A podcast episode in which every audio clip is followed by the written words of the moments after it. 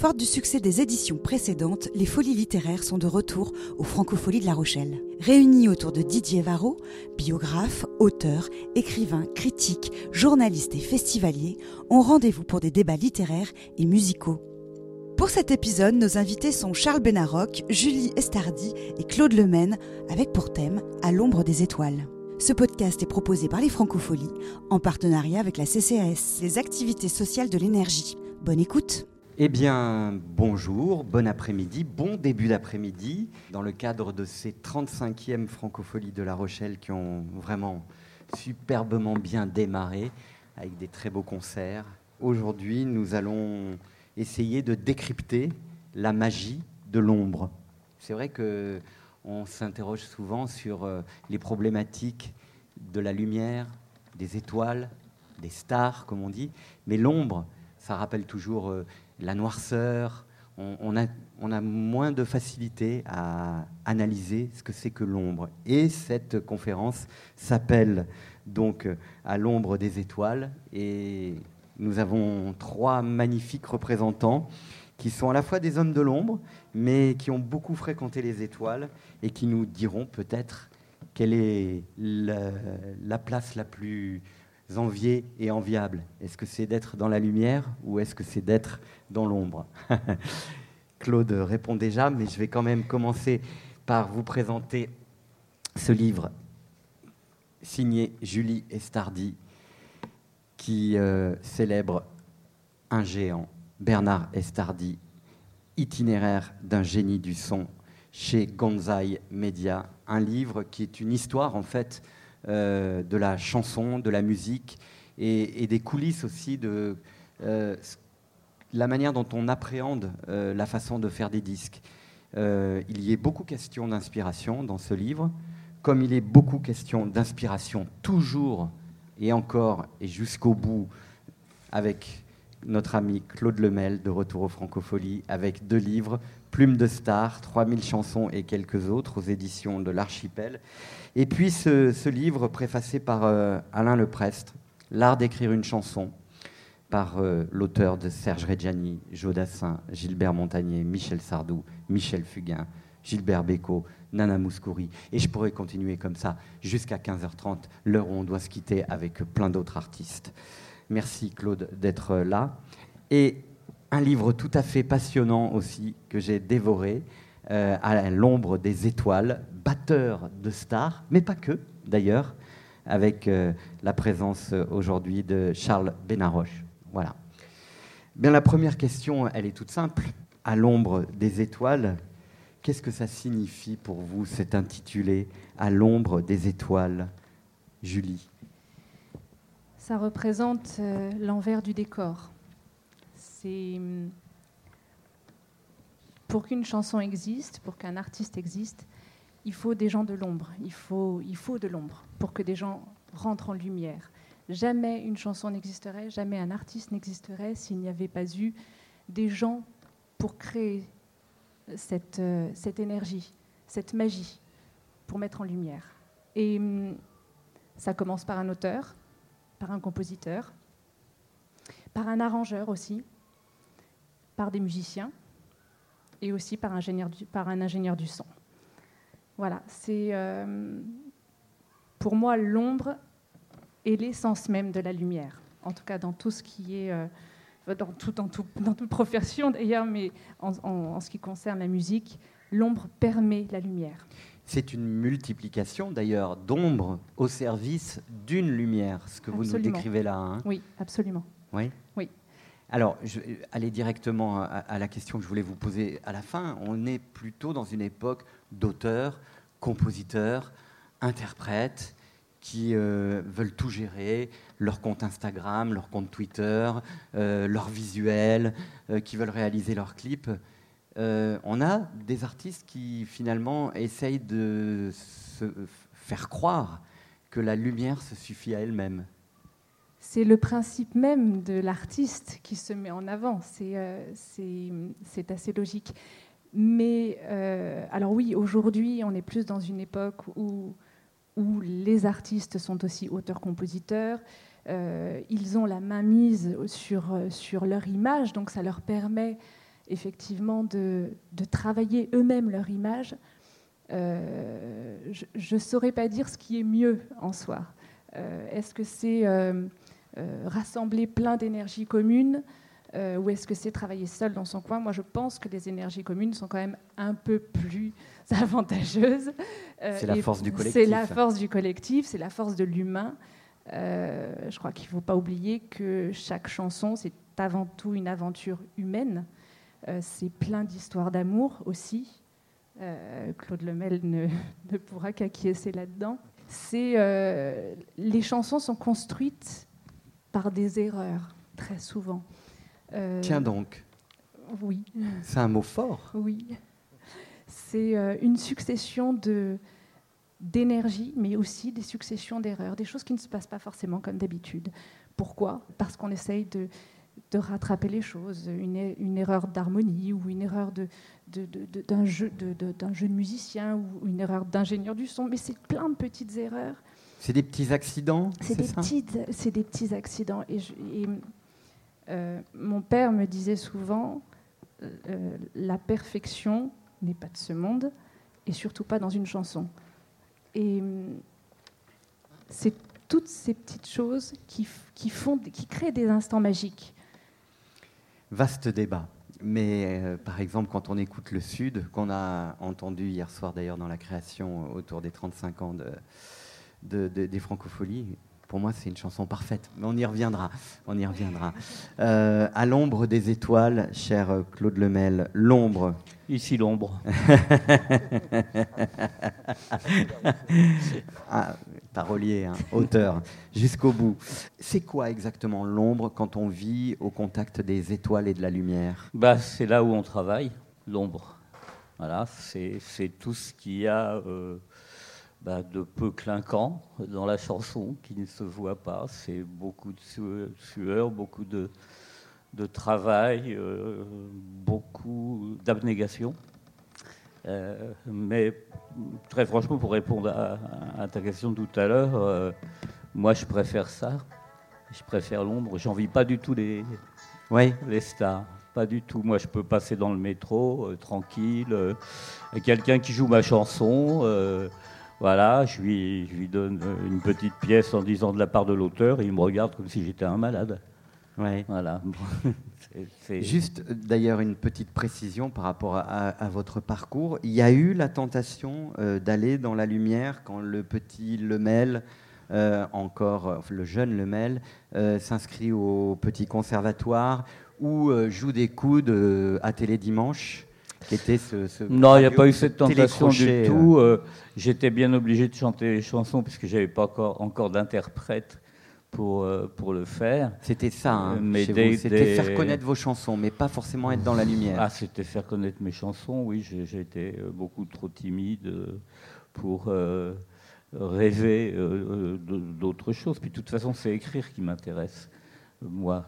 Et, et, donc pour aussi évoquer ce que vous évoquiez tout à l'heure avec Julie, je trouve que vivre en autarcie artistique, c'est pas très très très bon. C'est pas parce qu'on a une belle voix qu'on a une belle plume, c'est pas parce qu'on a une belle plume qu'on écrit de bonne musique. Et le fait de tout faire, souvent tout de même, euh, à la longue, crée une sclérose euh, artistique assez dommageable. Ce qui est merveilleux dans ce métier et dans ce travail d'équipe que, que l'on fait, que je continue à faire, c'est s'enrichir du talent des autres. Ça, c'est très, très, très, très important et ne pas tourner en rond autour de son propre nombril. Je crois que ça, c'est assez sclérosant à la longue.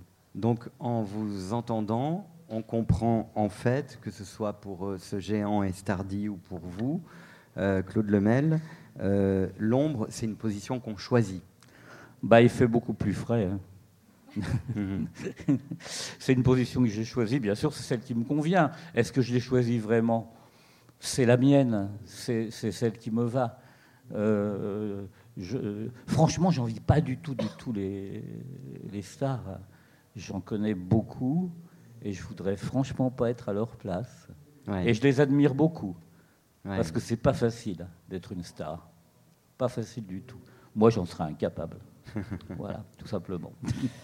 Euh, Charles Benausch, c'est intéressant parce que alors vous, votre métier, c'est batteur, vous êtes à la fois dans l'ombre, comme vous le dites sur la couverture, sur Batteur de stars à l'ombre des étoiles, hein, c'est vous qui nous avez inspiré ce, ce, titre. En même temps, vous êtes quand même un peu dans la lumière, mais ce qui est intéressant, c'est que le batteur, c'est celui qui est derrière. Hein. Géographiquement, il y a pas, on ne voit pas de batterie devant, hein, jamais. il y a des places d'assignation euh, voilà. un peu, c'est tacite, mais bon, euh, c'est pas, pas si confortable que ça aussi euh, d'être à une première à l'Olympia et, d'être le batteur. Si on met un coup à côté, euh, on, va être vite dans la lumière à partir de ce moment-là. Mais, mais, mais l'ombre, effectivement, c'est c'est pas enfin le syndrome de de, de no good c'est pas c'est pas c'est pas c'est pas mon truc. Euh, j'ai toujours euh, adoré être dans l'ombre. Et, euh, quand Souchon me dit tiens je vais acheter un paquet de cigarettes tu peux m'accompagner parce que tout seul il peut pas y aller. Et, on, a tout compris. Moi, je me balade sur les quais de la Seine, le nez au vent, et personne ne, vient, ne vient me solliciter ou, interrompre ma rêverie. C'est ce que disait Claude Lemel euh, avec le métro. Voilà, c'est ça. Voilà, voilà, On, peut prendre le métro. Mhm. Et, c'est un bonheur inouï parce que nous, on n'a pas signé. Il y a un truc faustien un peu. C'est un peu un contrat. Hein. Hein? il faut, faut vendre sa liberté aussi. Et, mon ami d'enfance que j'ai vu se transformer, c'est Dutronc. Et, euh, il a fait une sorte d'imago qui n'a pas été toujours euh, dans le bon sens de, la vie réussie. Quoi. Mais c'est intéressant d'ailleurs parce que vous, vous avez observé euh, cet ami d'enfance qui est passé de l'ombre à la lumière aussi, parce qu'il a commencé dans un groupe. Euh, donc, euh, dans un groupe, la lumière, elle est très partagée. Euh, il n'était pas frontman. il, était, il était guitariste. Il était guitariste. Des, cyclones. Voilà. et, et voilà. El taureau et les cyclones. Et ça, c'est Wolfson qui, qui trouvait El taureau et les cyclones. Ça aurait pu nous tuer parce que le ridicule tue, mais non, on est enfin, moi, je suis encore, encore là. Et ce que raconte très bien son, sa, sa femme, Françoise Hardy, son amoureuse de l'époque, c'est que même au début, euh, quand elle le croisait, elle, disait celui-ci, euh, il restera dans l'ombre, il est moche, il avait des, lunettes à triple foyer, et tout d'un coup, il a fait sa propre mue. Une sorte de c'est pour ça que je parle de, l'ombre à la lumière. De la métamorphose incroyable. La métamorphose, Voilà, oui, oui. Euh, juste une, question encore, Charles, sur cette position géographique du batteur. Vous imaginez, vous passez votre vie à voir le dos de la lumière de celui qui prend la lumière. Et je me suis toujours posé la question, je l'ai déjà posée, mais j'ai envie d'avoir la réponse. Est-ce qu'on parle avec un dos de star? Euh, il y a des dos parlants et puis d'autres un peu moins, mais mais euh, il y, a un rapport forcément euh, de, de connivence parce qu'on est, on est sur une scène et on, on partage le, les, mêmes risques. Et, bon, les, triomphes sont un peu moins partagés, mais les risques sont partagés mais il y, a, des dos que, j'ai adorés, oui, d'Eddie Mitchell et de, Françoise Hardy. Et, il y a des dos que j'ai adorés. C'est magnifique. Oui, et, voilà. Mais euh, en studio, euh, Julie, et cette question, elle sera valable aussi pour Claude Lemel, évidemment, on capte toutes les énergies euh, c'est une matrice à énergie, le studio d'enregistrement. C'est une boîte de création. Donc en réalité, quand on met tous les musiciens, tous les auteurs, tous les faiseurs de musique, c'est là où tout se, fusionne, tout se, tout se crée. C'est là où l'improvisation prend aussi part par moment, même si tout est écrit en règle générale. Mais c'est là où toutes les énergies se combinent, se fusionnent et se créent. Euh, ça veut dire quand même, euh, pour les béotiens, qu'il euh, y a de l'improvisation en studio. Ça arrive. C'est inévitable. En fait, c'est ce que vous appelez aussi parfois les accidents. Absolument. Hein, c'est ça. Absolument. Alors, il y a une chose intéressante chez votre papa. C'est que je me demande si la lumière, ça n'était pas plus la chanson que le chanteur. Non, parce que c'était un, amoureux des voix. Donc, pour lui, la lumière, c'était vraiment le chanteur, c'était sa voix, c'était sa voix qui donnait sa singularité. Et du coup, euh, c'était, autour de il fallait mettre pour mettre en lumière l'artiste, il fallait mettre en lumière sa voix, et forcément, il fallait avoir des connaissances techniques pour ne pas écraser sa voix. C'est quelque chose qui est quand même assez important parce que euh, avec tous les musiciens qui rentrent en ligne de compte, on peut facilement au mixage étouffer un artiste. Et le fait de le rendre, de le mettre en lumière, c'est sa voix. C'est sa voix qu'il faut il faut qu'elle passe en avant parce qu'à travers sa voix, il y a le texte. Et c'est ce message qu'il faut faire passer. Donc c'est la chanson, bien entendu, parce que euh, euh, on, fait, on fait de la chanson pour rendre l'artiste populaire d'une certaine manière. Et on ne fait pas de la musique pour la laisser chez soi. Euh, mais il était absolument fou, amoureux, un Claude, des voix. des il y avait ce fameux suivi sur le mix de la voix. On parlera tout à l'heure d'un outil qui a permis aussi de travailler la voix. C'était bien avant le voicoder et autres autotune d'aujourd'hui. Mais euh, c'était ça, la voix. La... la... voix était au centre. Voilà, c'est parce que c'est l'organe de la vérité. C'était l'organe de la, de, de la vérité pour lui. Ça ne triche pas. Quand un chanteur se met derrière un micro, sur scène ou derrière un studio, peut-être même plus euh, dans un studio derrière un micro, parce que finalement, l'artiste n'a pas dans le studio le public qui le porte. Il a l'ingénieur du son, il a euh, le directeur artistique, il a euh, des gens de l'ombre. Mais en l'occurrence, quand il va se mettre à chanter derrière le micro, il va être seul, il va se foutre à poil, vraiment. Mmh. Et là, tout, l'intérêt de, cette équipe en place, c'est de rassurer l'artiste, de le mettre en condition pour qu'il arrive à livrer son cœur, son âme et tout le, tout le message qu'il a à dire. Sa vérité aussi sur l'instant. Absolument. Claude Lemel, euh, j'imagine que vous êtes d'accord avec cette euh, importance de la voix, même si vous êtes d'abord un homme de mots, il faut que ces mots soient portés par une voix juste, plus qu'une belle voix. Hein, juste, pas au sens chanter juste, mais la, la justesse qui va porter vos mots vos idées, votre poésie. Mais en même temps, est-ce qu'il n'y a pas quand même des chansons qui sont plus stars que leurs interprètes, au bout du compte Est-ce que l'histoire, c'est pas aussi ça? Ça peut, ça peut arriver, mais d'abord, quand on les écrit, on ne se rend absolument pas compte. Que moi, j'ai écrit des chansons qui sont totalement inconnues. Euh, prends une au hasard, Ton côté du lit pour moi, c'est une chanson euh, qui est, très, très jolie. Bon, l'été indien, tout le monde la connaît, mais quand je l'ai écrite avec Pierre Delanoë, on ne se rendait absolument pas compte qu'on était en train d'écrire une chanson star. Donc déjà, on, ne le sait pas à l'avance. Et là, je pense que dans le cas de Dassin, quand même, c'est indissociable. Bon, il y a effectivement des, un certain nombre de chansons qui ont pris le pas sur, euh, sur leurs interprètes. Vrai. On peut citer certainement des titres où on se souvient parfaitement du titre de la chanson et on cherche dans sa mémoire, mais qui, est-ce qui chantait ce truc-là Qui est-ce qui chantait ça C'est ça, hein Ça peut arriver, ça peut arriver. C'est vrai.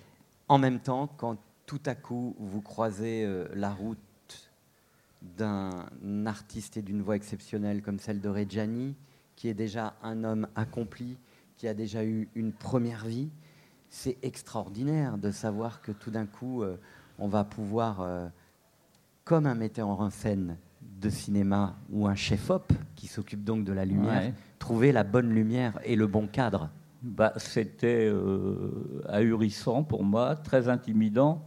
Dire que j'ai une histoire très particulière avec Serge Gianni, puisque mes parents, le jour où ils sont connus, le jour où ils sont connus, rencontrés, le 18 janvier 1943, ils sont allés voir au théâtre un jeune artiste qui s'appelait Serge Reggiani, qui avait 20 ans. Voilà.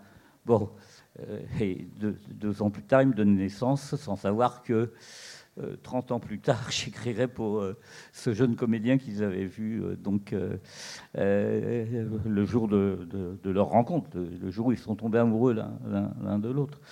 Donc ça m'intimidait énormément l'idée de travailler pour Serge. Et entre le moment où il m'a demandé d'écrire une chanson pour lui, c'est-à-dire 1970, et le moment où j'ai osé écrire la première, il s'est passé trois ans. Pendant trois ans, je n'ai pas osé. Alors que j'écrivais déjà pour des tas de gens. Ouais. C'était de l'ombre que vous traversiez C'est quoi Comment C'était, euh, non, franchement, une espèce de trac terrible, voilà, une espèce de trac d'auteur et, pas de trac de, de, de, comédien. Et puis un jour, euh, j'étais avec Alice Donna, euh, elle était au piano, je lui ai dit écoute, j'en ai marre de, faire attendre Serge comme ça. allez, fais-moi une tarentelle, on va faire un truc. Parce que Serge chantait surtout des choses un peu dramatiques quand même, on va lui faire un truc rigolo. Rigolo, ouais. Et, qui s'appelait Pericoloso, c'était ma première chanson pour, pour lui. Et il l'a prise tout de suite, voilà. Et, bon, et après on a fait un grand, grand, grand bout de chemin ensemble, puisque j'ai compté l'autre jour. Euh, euh, je suis l'auteur qui a de loin le plus écrit pour Serge. J'ai écrit 84 chansons pour Reggiani, ce qui me paraît aujourd'hui ahurissant. Ça peut s'applaudir. Et je dis, je signale d'ailleurs, il y a un magnifique coffret qui vient de sortir chez Universal où il y a tout, tout, tout, tout. Tout ce qu'il a enregistré, toutes les chansons, tous les poèmes. Et il y a même le DVD de. Euh, Vincent François Paul et les autres et, ah celui de Casque d'Or. C'est un régal absolu. absolu. Un régal. Euh, Bernard Tardy, c'est 1500 chansons, c'est ça? 400 millions de disques vendus? C'est à peu près ça? De titres, vraiment, oui, ça il y en a plus, en fait, de titres. On n'arrive jamais à aller au bout de la recherche, en réalité. Au plus, euh, au plus je cherche et au plus j'en trouve, alors euh, oui, ça fait beaucoup de, beaucoup de chansons. Et on parlait tout à l'heure, c'est vous hein, qui avez euh, euh, prononcé le mot de, de, populaire, enfin de, la, du désir d'aller vers quelque chose qui soit accessible. Et euh, vous êtes trois représentants de l'éclectisme en matière de chansons et de musique. Parce que Bernard Estardi, il y avait à la fois des chansons extrêmement populaires, très populaire. Et puis il y a aussi des, albums euh, pointus euh, qui ont marqué aussi l'histoire de la, de, la, chanson française. Il y avait des albums qui sont, qui sont beaucoup moins connus. Il, il travaillait sur plusieurs niveaux. Il travaillait sur, euh, sur effectivement, il pouvait travailler sur Carlos, il pouvait travailler sur Mort Schumann, il pouvait travailler avec Paul Simon, il pouvait travailler avec Lee Hazelwood, avec Françoise Hardy, avec Gainsbourg. Il pouvait travailler avec énormément de gens, avec Claude François, Dassin. Euh, et puis, il, faisait aussi à côté euh, des albums pour lui, qui sont qui, ce qu'on appelait la musique au kilomètre, et qui, qui permettaient à des publicités ou à des films d'avoir des bandes son derrière. Et voilà, donc c'était c'était sur plusieurs. il travaillait sur plusieurs niveaux. Il travaillait pour lui, mais aussi pour les autres. Et pour les autres, euh, l'éclectisme était euh, incroyable parce qu'effectivement, on passait, j'allais dire du coq à l'âne, mais euh, ouais, c'était un peu ça. C'est-à-dire qu'ils pouvaient faire une pub Nesquik et puis le lendemain travailler avec Julien Clerc. Oui, ou pour être encore plus précis, travailler à ce chef-d'œuvre absolu qui est La mort d'Orion de Gérard Manset et d'être l'homme de J'attendrai euh, la révision entre guillemets disco de ce standard de Rina Ketty. C'est ça qui est extraordinaire. L'éclectisme, c'est aussi, euh, j'ai l'impression, une très belle religion pour euh, Claude Lemel. Bah, la vie, c'est la diversité. on m'a souvent posé la question, bon, mais comment vous avez pu écrire à la fois pour Carlos et pour Serge Reggiani? Mais je dis, écoutez, le plus bel exemple de cette éclectisme-là, c'est Molière, qui écrit aussi bien Le Misanthrope, qui est une pièce de mœurs d'une profondeur extraordinaire, que Les Fourberies de Scapin, où il y a des coups de bâton euh, sur le sac, et avec euh, des grosses scènes quand, euh, comme qu'allait-il faire dans, cette galère. Bon, c'est la diversité de la vie, c'est toutes ces facettes. Et moi, j'ai adoré écrire pour Carlos, vraiment adoré, et je vois vraiment pas pourquoi j'en aurais honte. C'est-à-dire que bon, qu'est-ce que t'as doudou, dis donc, doudou, amadou, toi donc, dédé, au dodo, c'est bidon, moi doudou, j'ai tous les dons. Si c'est Bobby Lapointe qui chante ça, tout le monde trouve ça génial. c'est vrai. Et c'est Carlos, oh baba. c'est un bon snobisme à la française, ça. Charles Benaroche, vous êtes aussi euh, à votre façon, quelqu'un qui a euh, incarné euh, cette diversité musicale, d'abord par votre parcours de batteur avec ses premiers morceaux instrumentaux avec El Toro et les Cyclones. il y a aussi évidemment votre expérience auprès de Eddie Mitchell, Eddie Mitchell donc qui avait transformé ce, groupe dont vous faisiez partie, qui l'accompagnait, Edith et les fantômes. Hein, c'est, quand même assez. Euh, voilà. Et puis il y a eu la révélation du bebop pour vous. Et quand j'ai lu euh, quelques pages de votre livre là-dessus, j'avais l'impression d'entendre parler un autre immense musicien qui est Maurice Vander, qui est un musicien de jazz, euh, compositeur pour Claude Nougaro, et qui dit que sa vie a changé le jour où il a rencontré le bebop. Ah, bien sûr. Il y, a, une sorte d'apostasie, hein, de, de, changement de, de, cap tout soudain, parce que c'est une révélation, effectivement.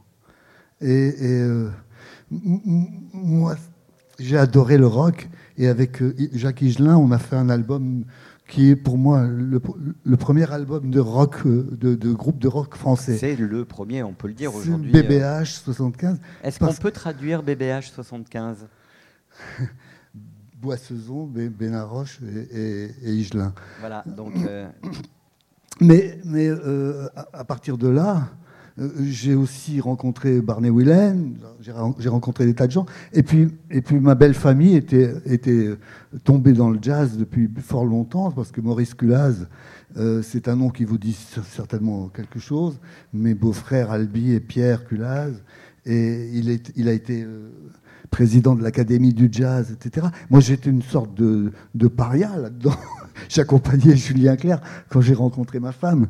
Et, j'allais chez les Culaz et on pouvait dîner avec Aretha Franklin, Ray Charles et tous ces gens-là qui étaient là avec. Euh, et pour moi, c'était un bonheur et puis, puis une découverte. Quoi. Oui, mais vous avez croisé aussi donc la route de Daniel Gérard, de Claude François. Absolument, euh, Claude donc, euh, c'est un métier aussi qui vous a euh, fait vivre de près cette notion d'éclectisme et de diversité. Hein. Et oui, oui. Et je suis pas le seul. Nicoletta, elle ne fait plus que du gospel, par exemple. c'est vrai. et, je ne suis pas le seul à, à avoir tout d'un coup changé de cap, quoi.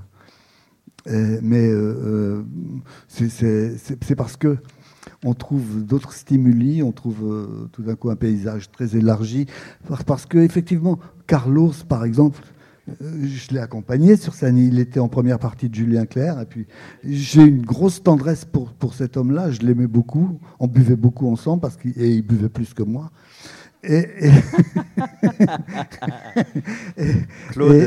et, quand, il est décrié, ça me fait mal parce que je sais, je sais quel homme admirable c'était.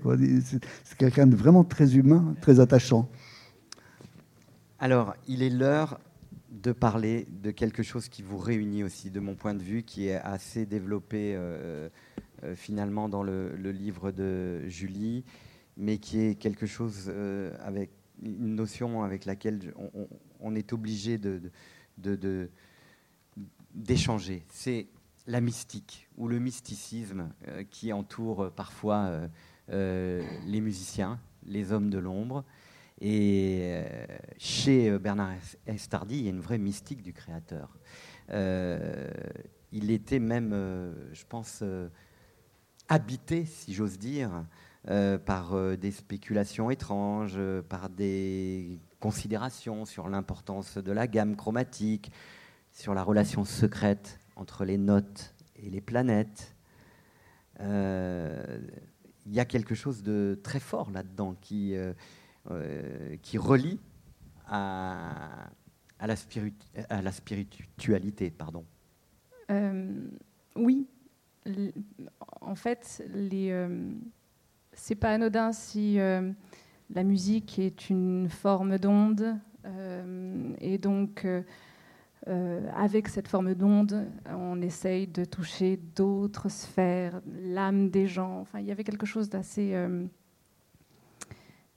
cosmique dans la façon de, réfléchir la musique. C'est d'ailleurs pour ça que Claude Carrère avait un magnétiseur en permanence sur place au studio. Non, mais c'est vrai, un magnétiseur qui était derrière Sheila et qui faisait des gris-gris pour qu'elle chante bien.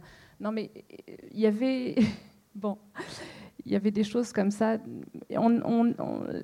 les artistes aiment croire pour se sentir bien aussi. Ils aiment avoir leurs habitudes, ils aiment se sentir bien dans un endroit. Ils ont leur rituel. Ils ont leur rituel et, euh, et l'ingénieur du son ne passe pas à côté de ça non plus, tout comme l'auteur, tout comme le directeur artistique.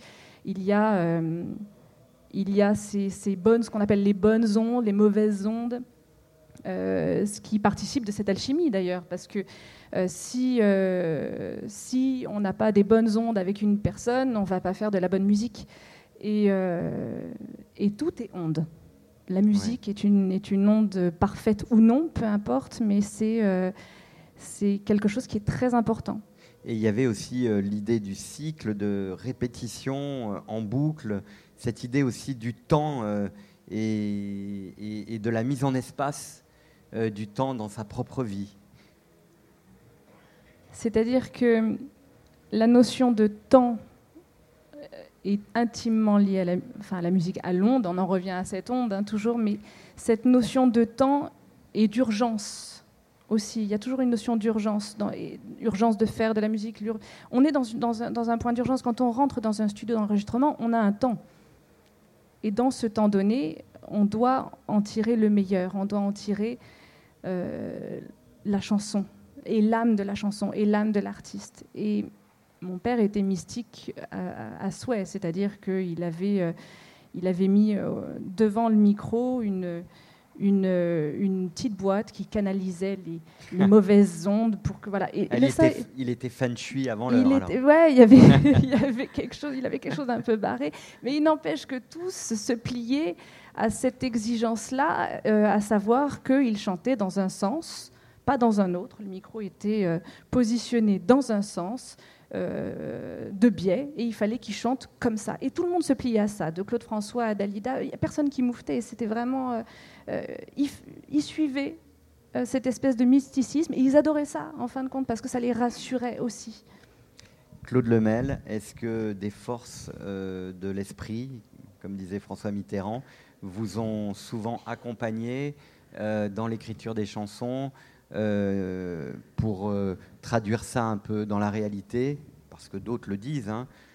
Ils écrivent une chanson, puis ils se disent Mais c'est moi qui ai écrit ça, c'est vraiment moi. ils se disent Il y a peut-être un truc au-dessus de moi qui m'a un peu aidé. Ça arrive. C'est assez rare. Mais ça arrive. Il, y a, des choses qu'on écrit euh, et qui, dont on a l'impression après coup euh, qu'elles ont été un peu dictées.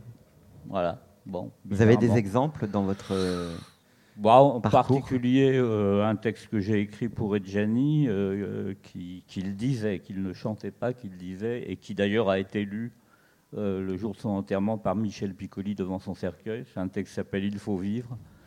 C'est un texte que j'ai écrit euh, d'un trait euh, pour deux amis qui étaient en train de se séparer. Bon.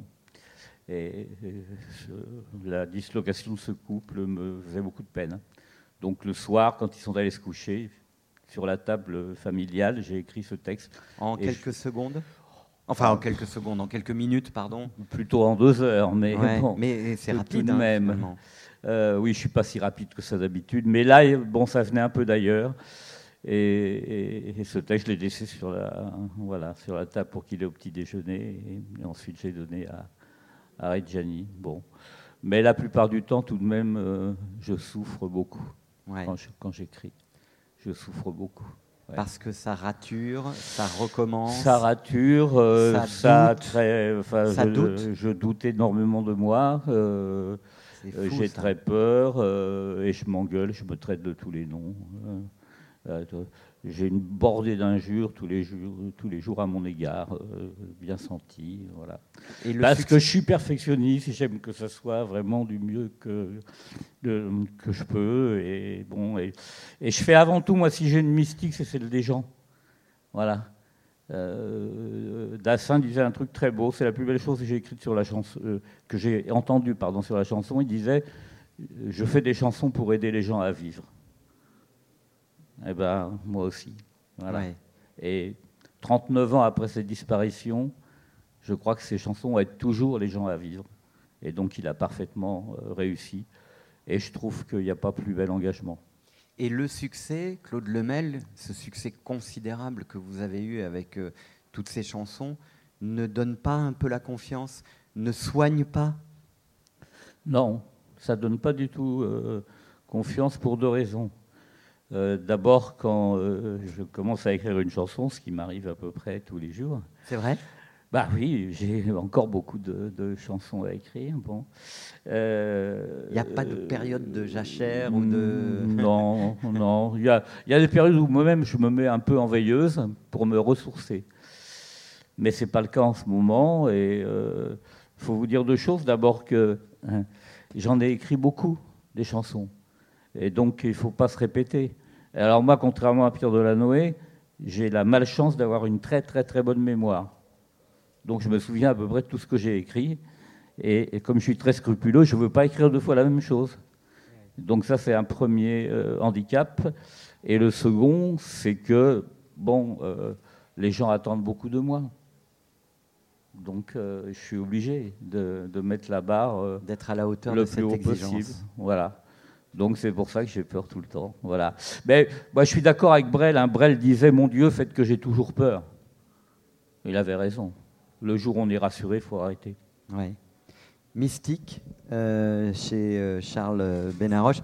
Alors vous, vous avez traversé euh, euh, de, des contrées où le mysticisme était euh, une sorte euh, de, pratique quotidienne, comme la prise de drogue hein, d'ailleurs, qui une allait avec. Une recherche sauvage, mais c'était une recherche. Et, tout n'est pas blanc ou noir. Et, naturellement, là-dedans, il y a, y a, des choses très négatives. Et il y a quand même des ouvertures de rideaux qui, qui n'auraient pas eu lieu si, si je ne m'étais pas drogué pendant quelques, quelques temps et, même euh, euh, fortement. Euh, c'est-à-dire que quand je me retourne sur ce passé-là, je, me demande si comment j'ai pu faire ça, moi. Comment j'ai pu me piquer, être un junkie, quoi. Mais on s'en sort et on s'en sort bien. Mais c'est cette recherche justement de, de, quelque chose qui, qui, nous dépasse. Et, et, je dis, c'est pour ça que je dis que c'est sauvage de le faire comme ça. Mais, mais, mais quand on joue, il y a des fulgurances. Là, je joue avec des gens euh, euh, euh, je joue avec un japonais qui s'appelle Hiroshi, et, on ne peut pas se dire trois mots, mais quand on se met à jouer, parce que ce sont des standards et que c'est notre Bible, on puise là-dedans, on se met à jouer, ça marche, on dit trois, quatre, et on n'a pas besoin de répéter. Et ça, c'est magique quand même. C'est une sorte d'espéranto incroyable. et, quant au reste, à propos de ce qu'on disait, il y, avait, j'avais écrit un conte pour enfants, il y avait deux plombiers, des, lutins plombiers déboucheurs d'âme, qui, qui disaient, leur devise artistique, c'était, même si ça vous paraît futile, que notre plaisir vous soit utile. Et, c'est une formule que, que j'ai bien aimé avoir trouvée et que je continue d'appliquer à ma vie. Et euh, de toute façon, nous qui sommes euh, amoureux de la chanson et qui euh, donc écoutons les productions de Bernard Estardi, les chansons euh, que signe euh, Claude Lemel, euh, les disques sur lesquels vous avez joué sur scène aussi avec Françoise Hardy. Donc je vais vous demander, en tant que fan de Françoise Hardy, puisque je n'ai jamais vu Françoise Hardy sur scène, et j'ai toujours. voilà, mais c'était comment d'être le batteur de Françoise Hardy? Ah, Moi, j'aime cette femme. Euh, j'ai toujours, euh, j'ai toujours aimé cette femme. Il faut rappeler qu'elle a arrêté la scène en 69. Hein. Oui, ben, euh, on, a fait les dernières scènes ensemble. On, se, devait être quelque part ou en Afrique, parce qu'on a fait l'Afrique du Sud, l'Afrique noire, et, on a des souvenirs incroyables. Et, le Savoy Hotel à Londres. Hein. À Londres. Et, pendant pendant concert. Oui, oui, à, cette époque de, donc 68, entre 68 et 69 où Londres était en effervescence. Et, dès qu'on avait fini, on allait écouter les autres jouer aux marquises, à la Révolution, euh, etc. On, écoutait Cream, on écoutait euh, Who, on écoutait des tas de gens. Et, euh, ça m'a fait, fait un drôle d'effet qu'elle arrête. Mais bon, voilà, elle, avait sa vie à, mener aussi. Elle, depuis tout, toujours, elle, avait bourlingué pas mal et elle avait donné beaucoup d'elle. C'est une femme admirable. On, faisait des, tournées en car. Elle disait pas, elle pipait pas un mot. Elle voyageait avec nous parfois. au fond du car, elle lisait Simone de Beauvoir. Elle lisait, c'est ce que vous, vous racontez. elle ne se détachait pas de ce livre. Voilà, et elle ne descendait même pas faire euh, pour, pour des, besoins euh, courants. D'ailleurs, moi, moi, je dis que ça ne m'étonnait pas parce que toutes les personnes, enfin, je ne voyais pas Maria Schell, dont j'étais fou amoureux, euh, aller faire pipi ou, la grosse commission. Donc, qu'elle ne descende pas de son car, ça ne m'étonnait pas plus que ça. C'est dans le livre, ça, effectivement. Euh, parlons de l'ego euh, de l'artiste ou des artistes. Il y, a une, il, y a, quand même un truc génial chez Stardy. Amoureux de la voix, les artistes aimaient donc offrir leur faire voix. Bichonner voilà. Mais, mais, alors il n'y avait pas le, magnétiseur de, Claude Carrère, mais il y avait quand même euh, un faux bouton, paraît-il. Le bouton présence. Le bouton présence. Le bouton présence. Est-ce que vous pouvez expliquer ça? Parce que là, ça, ça a à voir avec euh, Complètement. Euh, l'ego. Hein. Complètement. dans, en, plein mixage, ou ou en pleine, prise de son, il n'était pas rare que les directeurs artistiques ou les producteurs euh, veuillent mettre leur grain de sel dans la chanson. Et donc, ah, Bernard, il manque de la voix, là, il manque de la voix. Une fois, deux fois, trois fois. Euh, mon père n'était pas hum, une personne qui, se laissait euh, dicter ses choix artistiques de mettre plus ou moins fort la voix. Donc il s'est dit, bon, bah super, il y a un bouton qui sert à rien, ça sera le bouton présence. Le bouton n'était câblé à rien du tout. Et euh, quand les directeurs artistiques ou les producteurs arrivaient et demandaient Bernard, j'aimerais, euh, j'aimerais qu'il y ait un petit peu plus de, présence euh, dans la voix. Très bien, vas-y, dose. Voilà, ça c'est le bouton présence. Fais très attention, fais très très attention, parce qu'il est très sensible. Donc il faut vraiment le déplacer, mais très lentement. Fais gaffe. Et là, c'était assez fantastique quand même, la magie de la persuasion. c'est que les producteurs se retrouvaient à tourner le bouton et tout d'un coup, ils s'arrêtaient fait Bernard, voilà, là, c'est parfait. C'est extraordinaire cette histoire. C'est vraiment une histoire, mais. Hein mais ah ben, témoin. Hein et, ça, ça a à voir effectivement avec euh, la, volonté de soigner un peu l'ego de ces, gens qui sont là. Voilà. Claude, il, avait aussi inventé un jour la pédale de swing. Parce qu'il y avait un directeur artistique qui lui disait ça swing pas assez, ça swing pas assez. Donc le, le soir, il a installé une pédale qui, pareil, ne menait absolument à rien. Et le lendemain, il a dit pendant la nuit, j'ai installé la pédale de swing, tout ça. Et l'orchestre commençait à jouer. Le directeur fait Ah, voilà, là c'est bien. Voilà. C'était, tout l'humour de Bernard aussi. Bon, Il y avait énormément d'humour ah dans les séances. Et c'est toi qui m'as dit un jour, on a fait de la musique tout en s'amusant, tout le temps, pour rendre heureux les gens. Et ça, ça m'a marqué, parce que c'est vrai, quand je vois toutes les photos qui ont été prises au studio, on n'avait pas l'impression qu'il travaillait. Pourtant, il travaillait, c'est même pas la question. Mais il y avait un tel esprit de création poussée Mhm. et, vraiment d'amour, d'amour pour la musique qui fait que ça, ça, ça, transpire dans, dans, dans, les musiques après qui sortent. C'était de l'artisanat, voilà, tout simplement. C'était de l'artisanat. Ouais. Euh, L'ego aussi, parfois, euh, Charles, il en prend un, coup, parce qu'on a tous de l'ego, quand on participe à une séance ou à un album culte et que on revendique pas votre euh, participation. Ça vous est arrivé, vous le racontez dans le livre. Bah, euh, oui, ça fait un drôle d'effet de même pas être crédité. Quoi. C'est, une, demi-ligne derrière un disque, tout au fond là-bas derrière. Et, si on le fait pas, bah, je trouve que c'est un irrespect quelque part. Voilà, donc voyez. C'est pas une histoire d'ego. Hein, On peut, c'est- on peut être homme de l'ombre, mais quand même avoir envie, surtout, on peut le dire, hein, c'est ce, ce- ce 45 tours culte sur lequel euh, vous avez travaillé, Rock Collection, c'est ça Recollection, oui, c'est Ouais, ça. de Laurent. Voulzy. Et effectivement, Et les autres aussi, tout, tout- tout ce où qui la batterie est ce- importante, tout ce- parce que ce c'est a toute l'histoire ouais. du rock euh, et de la pop qui est balayée Oui, euh, sur oui. deux faces. hein. Oui, surtout qu'on on crée sur place notre partition, elle n'était pas écrite. hein. Ouais. Donc euh, oui, ça fait un drôle d'effet, mais bon, c'est comme ça. Je n'en ai pas parlé à lui. Ouais. Mais c'est dans le livre. J'ai un bon exemple aussi. Bon, euh, J'ai écrit parmi mes 84 chansons pour Gianni, il y en a une qui s'appelle Venise n'est pas en Italie. Bon, il y a un film qui vient de sortir avec Benoît Poulvord qui s'appelle Venise n'est pas en Italie. Vous regardez l'affiche, vous croyez que j'y suis? Nada, rien. C'est dingue ça. Et d'ailleurs, Non, non, ils n'ont pas volé, ils, ils nous ont donné des sous euh, Oui. pour avoir le droit d'utiliser le titre. Mais, enfin, les sous, ça suffit pas. Il n'y a même pas un tout petit, euh, enfin, un tout petit endroit sur l'affiche où il y a mon nom, parce qu'ils auraient pu mettre quand même d'après la chanson. d'après la chanson de. Ouais. C'est pas n'importe quel titre, je veux dire, c'est pas Passe-moi le sel ou Comment va ta mère. Ouais. Bon. Et Claude Lemel, justement, euh, quand on allait voir, j'espère, quand on allait voir Juliette Gréco, par exemple, elle citait ses auteurs et ses Oui, compositeurs absolument. oui. en disant je suis la, euh, je, je suis au service des mots, je suis la servante des mots et des musiques. Euh, ça se fait plus aujourd'hui. Euh, dans le, dans, dans, dans un- une autre école du music hall, souvent on disait de Claude Lemel sur une musique de et euh, c'est, c'est- Oui. ça se fait plus. autre temps, autre mœurs, comme on dit. Et puis, bon, de toute façon, maintenant, la plupart du temps, ils écrivent leurs chansons eux-mêmes. Donc, ils vont pas dire à chaque chanson Bon, maintenant, je chanter une chanson de moi.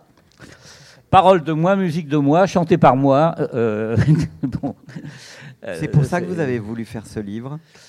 Ça, c'est pour aider les, les jeunes euh, qui, qui ont envie d'écrire des chansons. Je me suis dit tout de même que 50 ans d'expérience euh, de cet artisanat, euh, ça pouvait être utile euh, aux jeunes qui ont les mêmes envies que moi, euh, ont la même passion. Donc, euh, je- un jour, j'ai décidé d'écrire ce bouquin, peut-être pour leur faire gagner un petit peu de temps. Euh, et enfin, d'après les retours que j'en ai, euh, ça a l'air d'être utile. Donc c'est tout ce que je cherchais, c'était à être utile, puisque quand on a la chance tout de même euh, de, de vivre depuis plus de 50 ans d'un métier aussi improbable que le mien, on est redevable à la vie de la chance qu'elle nous a donnée. Donc il faut transmettre.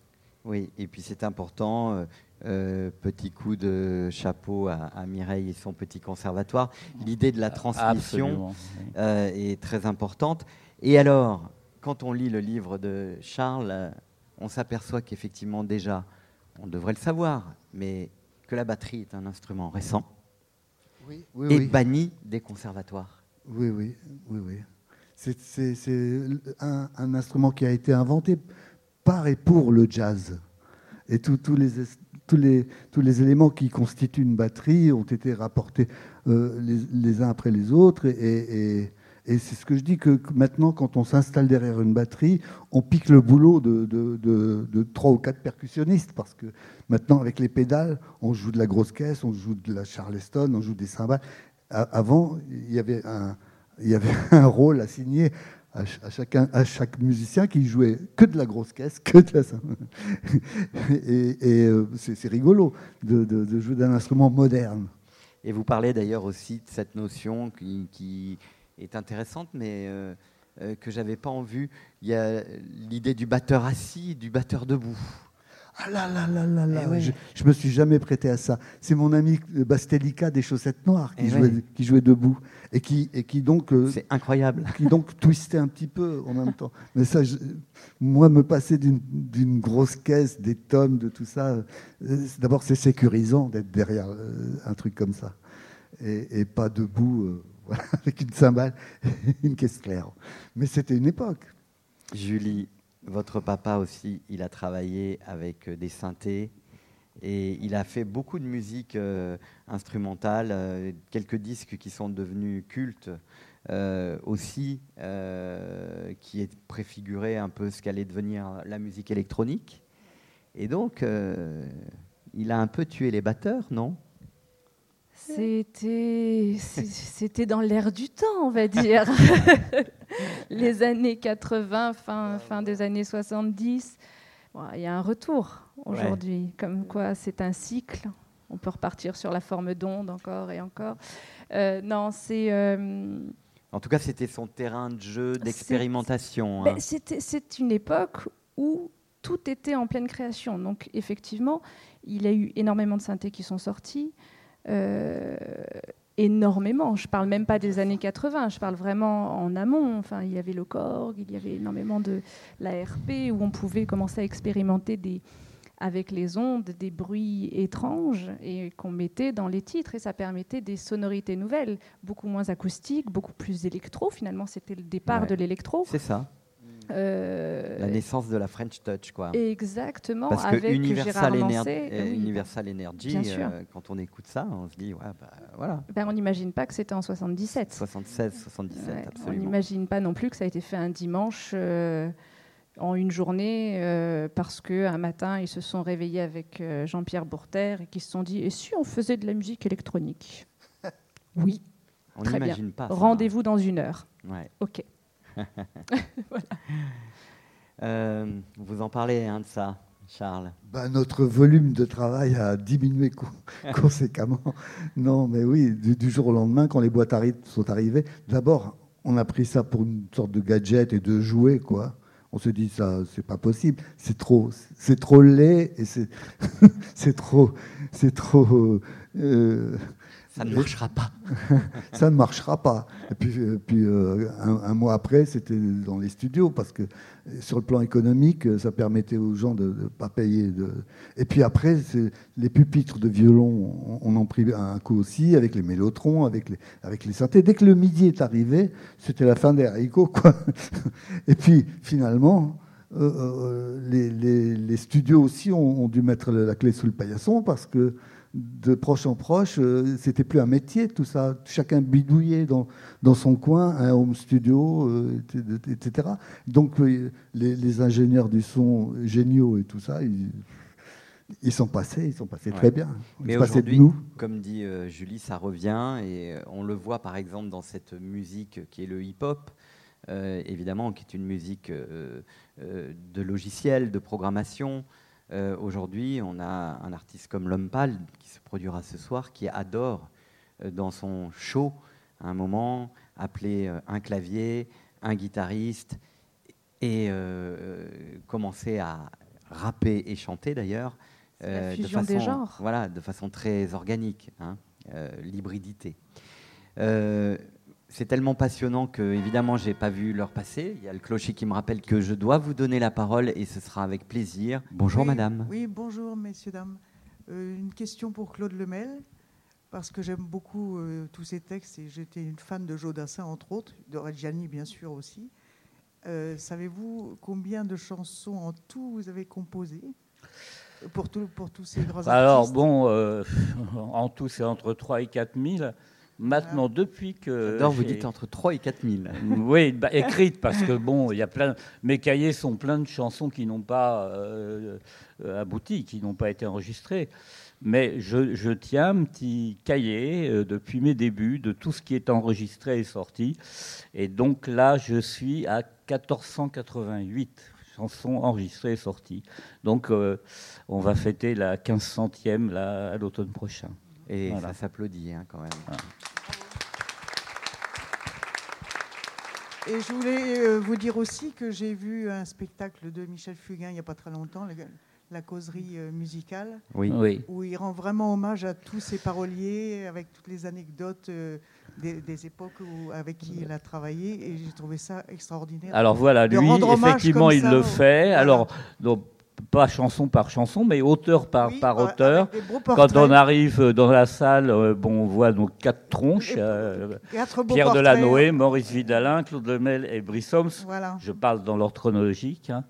Euh, et il fait une demi-heure sur chacun d'entre nous. Et Et ben, contrairement à ce que certains pourraient penser, ça intéresse énormément les gens, ça leur plaît beaucoup. J'ai trouvé ça et, euh, et vraiment, le spectacle est vraiment magnifique. Très original. Et... Il l'a préparé avec mon ami Philippe Albaret, et, voilà, c'est très, très chouette. Et ça un fait, très beau moment. Ça, ça fait drôle de, de, de s'entendre mm, parler par euh, quelqu'un avec lequel on a travaillé Est-ce qu'on se découvre des choses qu'on n'imaginait pas? Ah non, on se connaît tellement bien avec Michel. Euh, non, il n'y a rien qui, qui m'est vraiment euh, surpris. C'est très, très, très émouvant. C'est très, très beau. Parce que vraiment, pendant une demi-heure, il parle de chacun d'entre nous. Et bon, on a une très grande intimité. Des quatre auteurs, je suis certainement celui qui le connaît euh, le mieux. Et on est, on est des frères, Michel et moi. On est des frères. Et chaque fois que je débarque en Corse chez lui, je devrais y être euh, aujourd'hui d'ailleurs, euh, eh bien on se prend dans les bras l'un de l'autre et on se dit putain, tu te rends compte, toute notre vie on aura vécu avec des chansons, c'est incroyable. Voilà, on est comme des mots. Une autre question, Madame. Pour en revenir à la musique électronique, qu'est-ce que vous, enfin, je ne sais pas si vous avez pu le voir. Moi, j'ai pu voir donc le spectacle euh, de Mathieu Chidid, qui était donc l'ouverture des Francopholies, et donc il a utilisé deux espèces de robots justement qui remplaçaient tout, ce qui était percussion. Lui, Bon, moi, je le trouve génial. J'aime beaucoup Mathieu Chédid, mais je voulais savoir ce que vous en pensiez si vous avez eu l'occasion de voir son spectacle avant-hier soir. Voilà. C'est Mathieu Chédid est, est, toujours très, très original. Il fait toujours des, des recherches, enfin dans, la musique, dans ses paroles, il est auteur-compositeur, mais là, il se trouve que il a fait honneur, alors par contre, à la personne euh, euh, qui euh, gérait ces, deux, ces deux espèces de robots. Ces deux robots, oui. Voilà, qui, qui l'accompagnaient. Bon, avec, toujours avec beaucoup d'humour, hein, mais voilà. Je voulais savoir ce que vous en pensez. Merci. Qu'est-ce qu'un batteur peut penser d'un artiste qui s'entoure de robots? Écoutez, moi, j'ai joué avec son père. J'ai fait des, des, tournées avec son père, etc. Et, j'imagine qu'il veut tuer le père.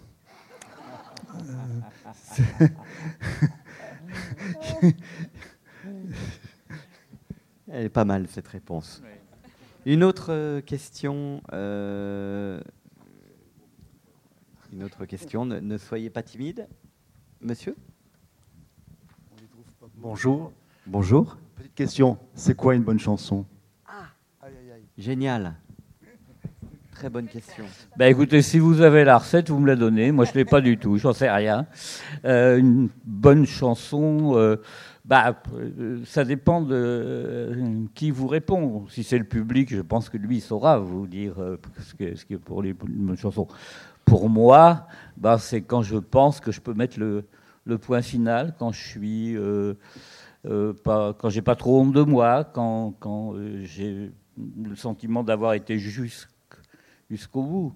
Euh, mais je le dis au tout début du livre L'art d'écrire une chanson.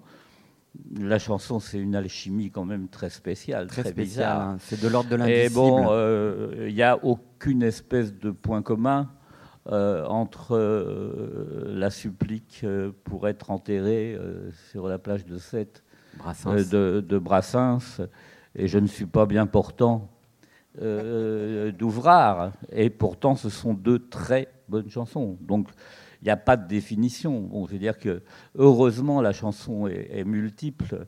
La chanson est un kaléidoscope extraordinaire.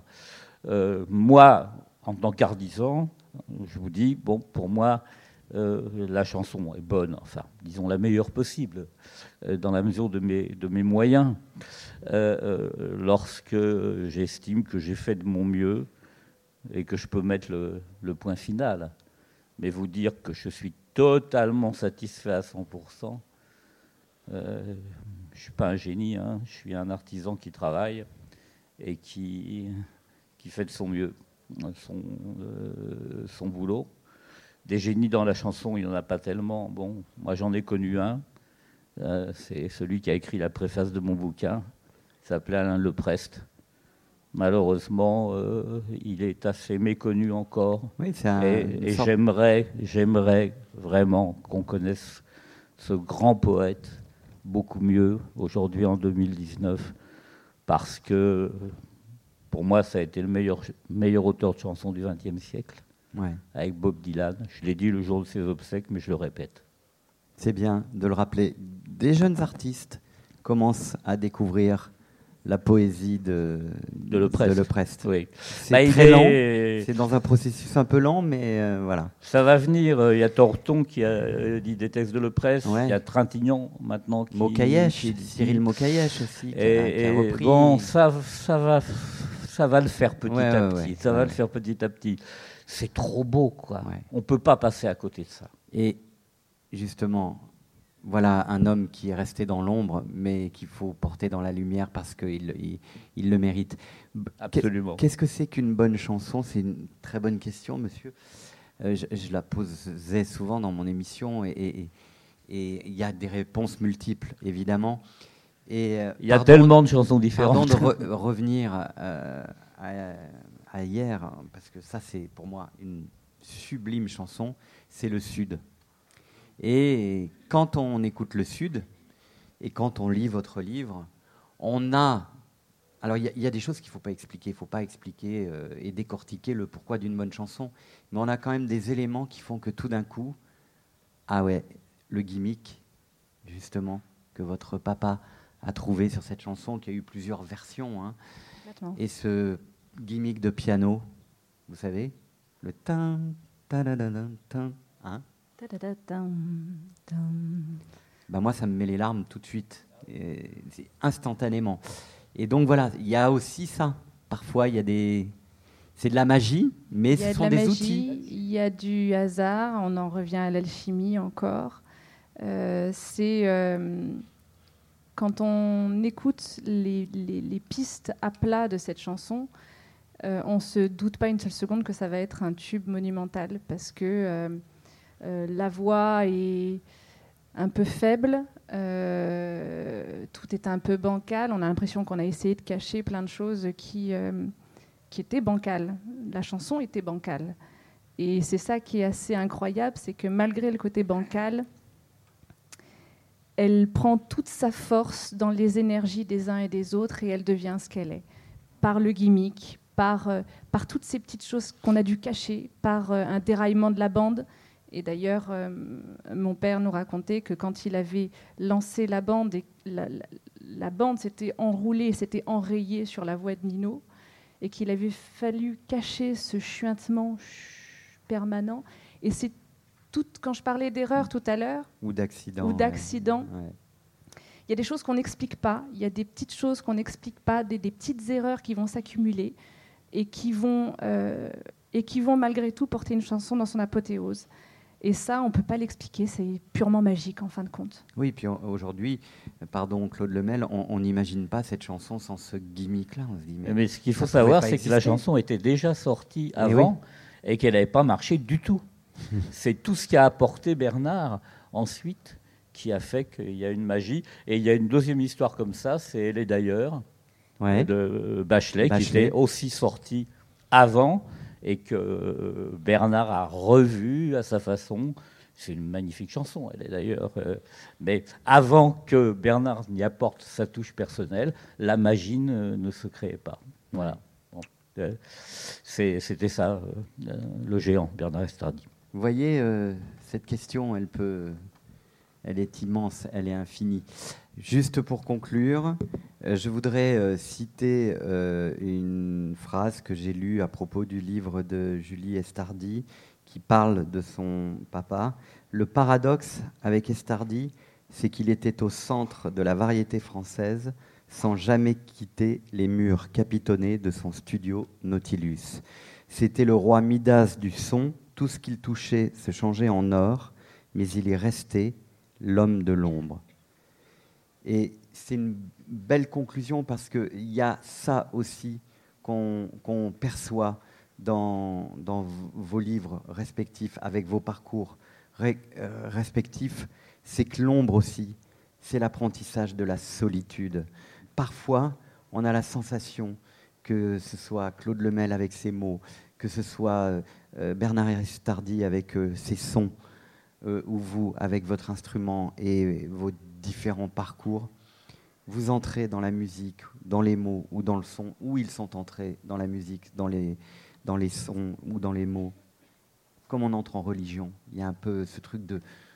Hein Alors Barbara disait qu'elle était entrée en chanson euh, comme elle aurait pu prendre le voile, mais on, on- sent ça très très fortement dans, dans le livre de, que vous avez écrit, ce truc de, de On- rec- reclusion. Hein, Il y a quelque chose de, de l'ordre du reclus, quoi. on donne sa vie.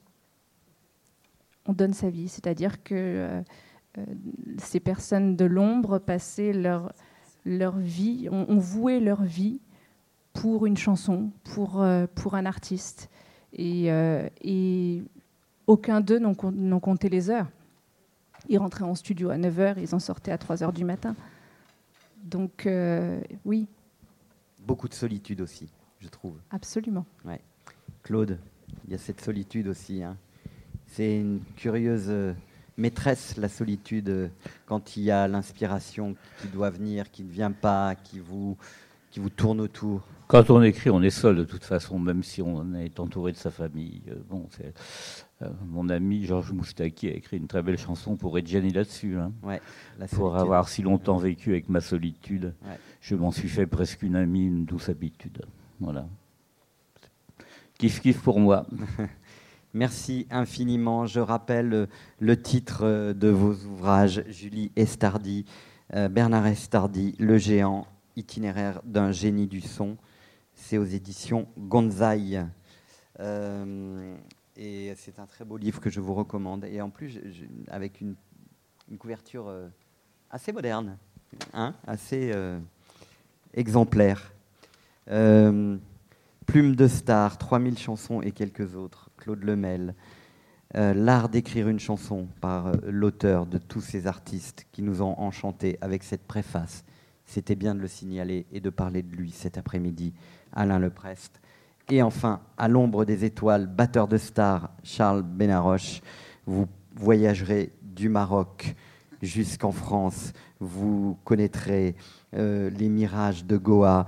Vous en saurez un peu plus sur BBH 75, sur les déceptions quand on n'est pas crédité, alors qu'on est aussi responsable d'un morceau, sur les arrangeurs, sur les boîtes à rythme. Qu'est-ce qu'il faut pour être un batteur héros et pas un sideman? Tout ça, c'est dans ce livre de Charles Benaro. Et, et, euh, pour pallier, parce qu'il y a l'écrit, il y a les notes, mais, mais j'ai fait pas mal de portraits, de caricatures, tout ça dans ce bouquin-là. Et, euh, et euh, voilà, c'est au-delà des mots, ça aussi. Voilà. Vous pourrez voir ces illustrations dans le livre. Merci infiniment d'être venus aussi nombreux pour cette rencontre. Et voilà, merci infiniment. Et passez une belle soirée aux Francopholies de La Rochelle. Et merci à vous. C'était les Folies littéraires présentées par Didier Varro, avec pour invités Charles Benaroc, Julie Estardi et Claude Lemaine, enregistrés à l'occasion des Francopholies de La Rochelle le 12 juillet 2019. À bientôt!